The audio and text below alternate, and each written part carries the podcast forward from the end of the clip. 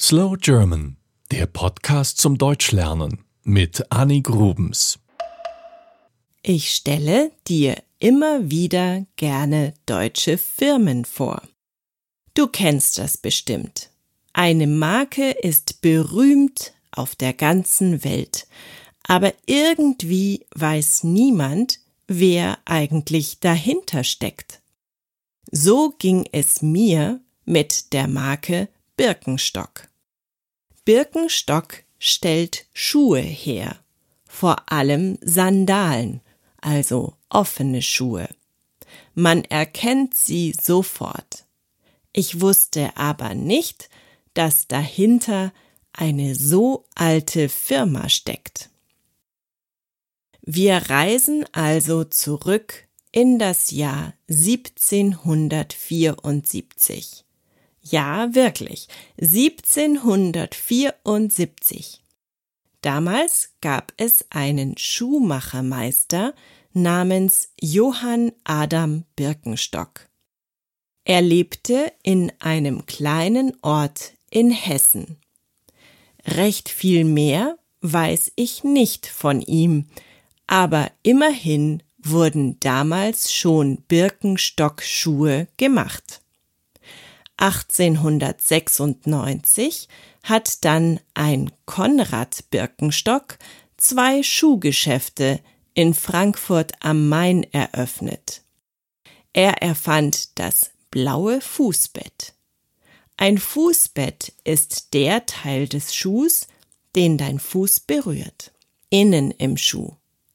Bei normalen Schuhen ist das Fußbett einfach nur eine glatte Fläche. Aber bei Birkenstocks blauem Fußbett passte sich das Fußbett an den Fuß des Trägers an. Eine Revolution. Heute haben das natürlich viele Schuhe. Damals war es neu. Ein Enkel von Konrad, sein Name war Karl Birkenstock, führte diese Idee fort und verbesserte sie noch weiter. Er erfand das Korkfußbett, das heute berühmt ist für Birkenstock-Sandalen. Die erfand Karl übrigens 1964. Waren sie damals schon modisch und cool? Nein, Überhaupt nicht. Erstmal trugen nur Ärzte und Ärztinnen oder Pfleger und Pflegerinnen diese Schuhe. Sie waren weiß und sahen eher langweilig aus. Aber sie waren bequem und man konnte gut den ganzen Tag damit laufen. Dann entdeckten die amerikanischen Hippies die Sandalen und in den 1980er Jahren fanden auch einige Deutsche die Schuhe super. Und zwar vor allem Menschen aus der Friedensbewegung. Viele trugen die Schuhe aber nur zu Hause oder in ihrer Freizeit. Sie galten in Deutschland lange als Ökolatschen. Heute hat die Firma Birkenstock 3800 Mitarbeiter weltweit, 95 Prozent davon in Deutschland. Der Umsatz lag bei 770 Millionen Euro im Jahr 2019. Die Sandalen sind heute bunt und beliebt. Ich sehe sie an den Füßen von jungen Mädchen und alten Männern.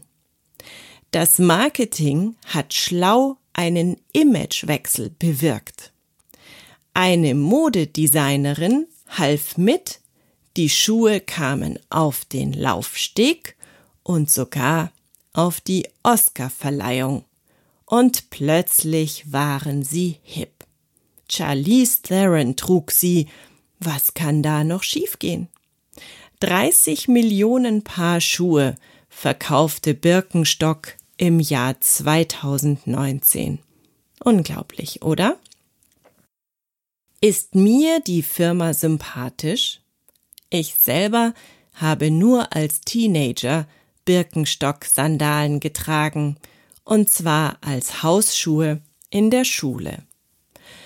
Ja, sie waren bequem, aber ich mochte sie nicht. Ich habe gelesen, dass Birkenstock Frauen im Betrieb einen Euro weniger pro Stunde zahlte als den Männern. Ein Minuspunkt in meiner Bilanz. Andererseits habe ich auch gelesen, dass Birkenstock sich mit Amazon angelegt hat. Ein Pluspunkt. Außerdem werden die meisten Birkenstocks hier in Deutschland produziert. Birkenstock ist der größte Schuhhersteller Deutschlands. Brav. Also ist mein Verhältnis zu Birkenstock ausgeglichen. Und du? Magst du Birkenstock-Schuhe? Das war Slow German, der Podcast zum Deutschlernen mit Annie Grubens. Mehr gibt es auf www.slowgerman.com.